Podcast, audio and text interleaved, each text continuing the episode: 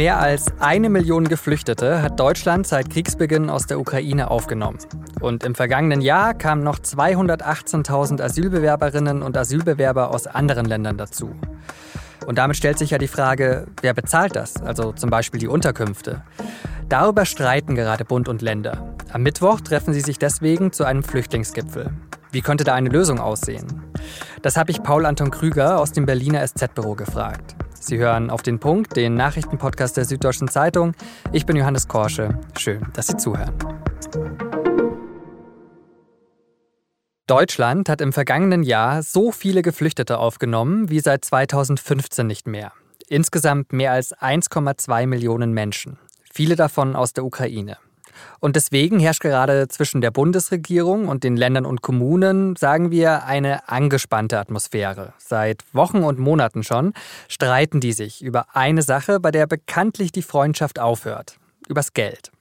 Denn für die Versorgung von Geflüchteten sind erstmal die Länder zuständig, ganz regulär. Aber weil es so viele Menschen sind, wollen die Länder dafür mehr finanzielle Unterstützung vom Bund. Aber, und das wird jetzt ein bisschen kompliziert, die Kosten für die Geflüchteten aus der Ukraine, die übernimmt der Bund eh schon fast komplett. Weil die nicht über das Asylbewerberleistungsgesetz unterstützt werden, sondern Leistungen aus der Grundsicherung für Arbeitssuchende und Sozialhilfe bekommen. Und das zahlt eh der Bund. Ich sage ja, bisschen kompliziert. Bei den Geflüchteten aus anderen Krisenregionen sieht es auch anders aus. Um mal eine Größenordnung zu bekommen, im vergangenen Jahr waren das ca. 218.000 Menschen. Und für die sind eben eigentlich die Länder zuständig. Aber die sagen jetzt, wir haben uns parteiübergreifend verabredet, äh, dass wir vom Bund äh, möchten, dass er sich an der Hälfte der Kosten von Ländern und Kommunen beteiligt. Das war auch früher schon mal eine Größenordnung, die möglich war. Heute äh, sind wir nicht mal bei einem Viertel in Nordrhein-Westfalen. Deswegen glauben wir, 50-50 wäre eine faire Lösung.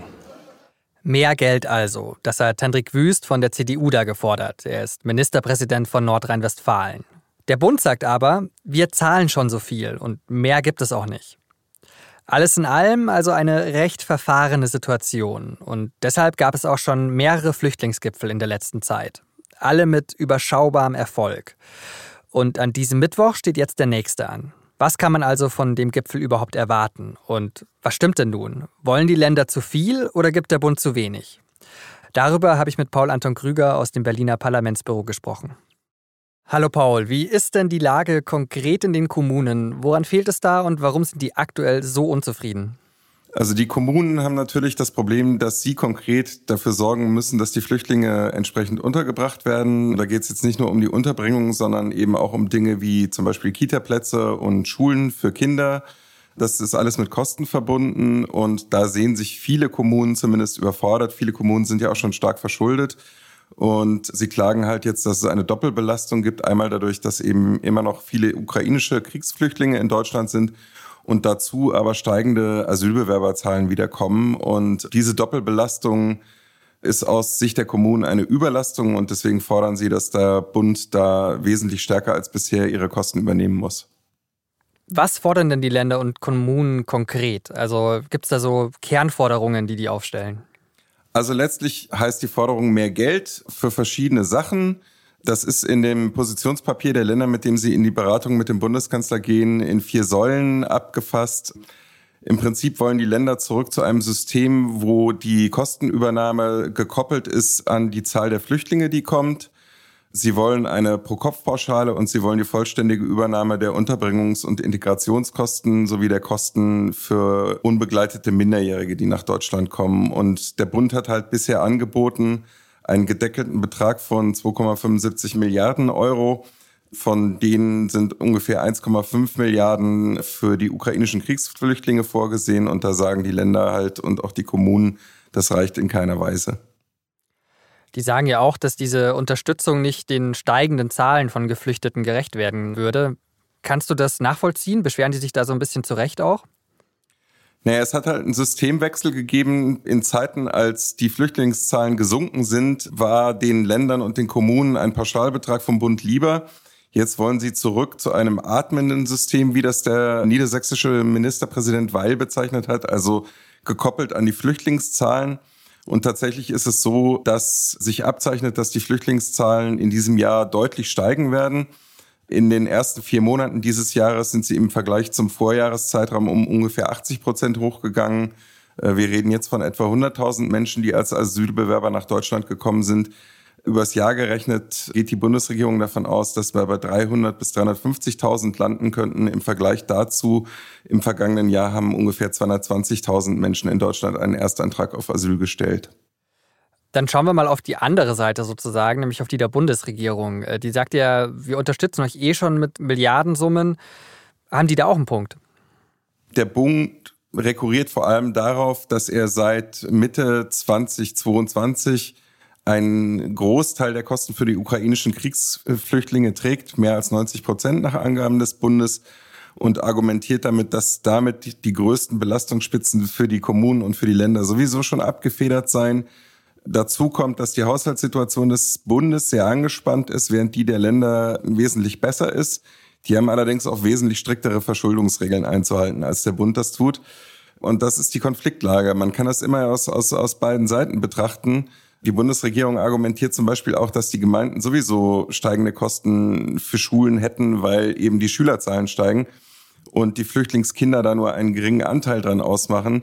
Für eine Kommune stellt sich das aber anders dar oder für einen Schulträger, wenn er zum Beispiel, weil halt die Limits überschritten werden, zusätzliche Klassen einrichten muss. Ja, dann ist das prozentual gesehen vielleicht nur ein kleiner äh, Beitrag, der eben da von den Flüchtlingen kommt. Aber das ändert ja nichts daran, dass dann bei 30 Schülern die Klassen halt geteilt werden müssen.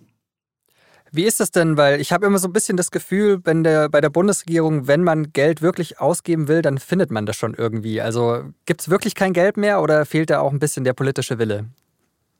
Also ich glaube, was alle zugestehen mittlerweile ist, dass die Haushaltssituation tatsächlich sehr angespannt ist und sich halt durch die steigenden Zinsen auch weiter verschärfen wird. Also Verschuldung ist jetzt wesentlich teurer und auch die Bedienung des Schuldendienstes, als das vor zwei oder drei Jahren noch der Fall war. Also alleine an Zinsen und oder Tilgungen fallen im Haushalt jetzt 40 Milliarden Euro an, 45 Milliarden in der Größenordnung.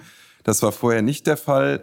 Tatsächlich ist es so, dass es weder beim Bundeskanzler noch beim Bundesfinanzminister eine große Bereitschaft gibt, jetzt signifikant mehr Geld äh, den Ländern zu geben, auch mit Verweis eben auf deren Haushaltslage.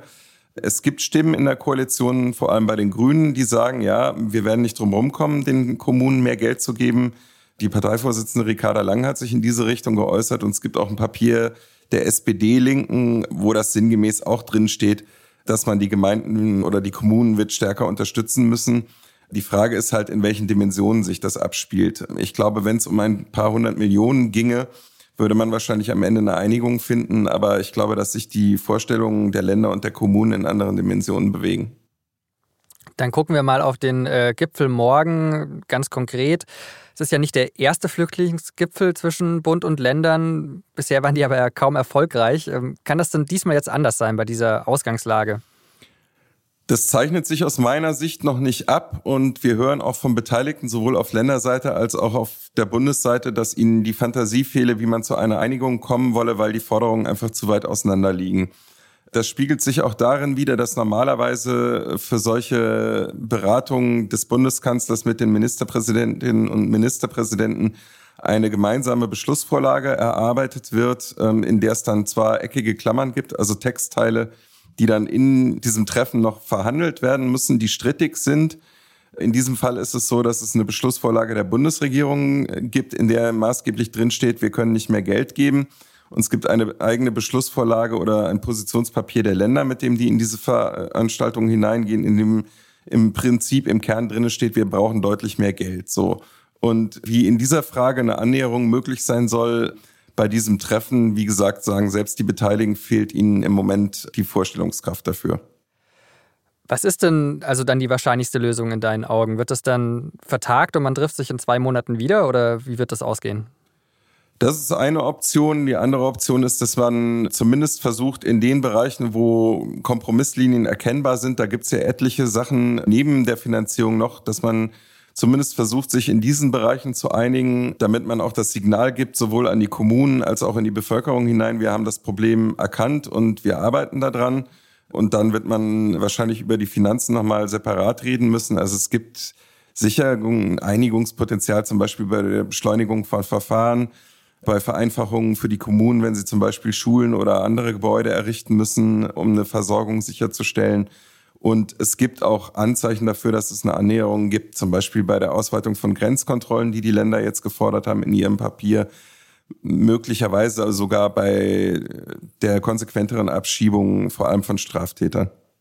Paul, vielen Dank dir und noch einen schönen Tag.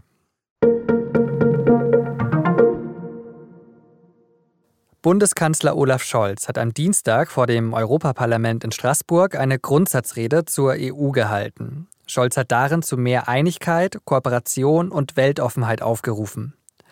Außerdem hat er gefordert, dass die EU ihre Beitrittskandidaten enger an sich binden solle. Dafür brauche es auch Reformen. Scholz hat unter anderem vorgeschlagen, dass die EU im Rat Entscheidungen zukünftig auch mit qualifizierter Mehrheit treffen kann. Bislang braucht es dafür Einstimmigkeit. In Russland wird an diesem Dienstag der Jahrestag des sowjetischen Sieges über Nazi-Deutschland gefeiert. Bei einer Rede vor tausenden Soldaten am Roten Platz in Moskau hat Russlands Präsident Putin den Angriffskrieg auf die Ukraine gerechtfertigt. Putin hat dabei, und das war schon erstaunlich, von einem Krieg gesprochen. Allerdings von einem Krieg gegen Russland. Bislang hat Russland den Angriff auf die Ukraine ja offiziell eine militärische Spezialoperation genannt.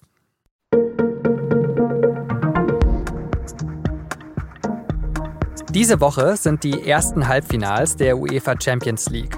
Ohne den FC Bayern, aber dafür mit einem Stadtderby. AC Milan gegen Inter Mailand. Ein sehr besonderes Spiel, das da morgen ansteht.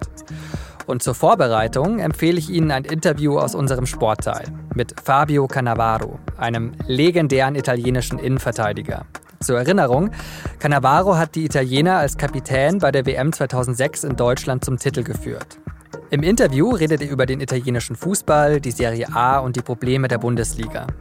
Das Interview können Sie mit einem Digitalabo schon heute ab 19 Uhr lesen und dann auch in unserer SZ-App. Redaktionsschluss für Auf den Punkt war 16 Uhr. Vielen Dank an Jakob Anu fürs Produzieren dieser Sendung und Ihnen vielen Dank fürs Zuhören und bis bald.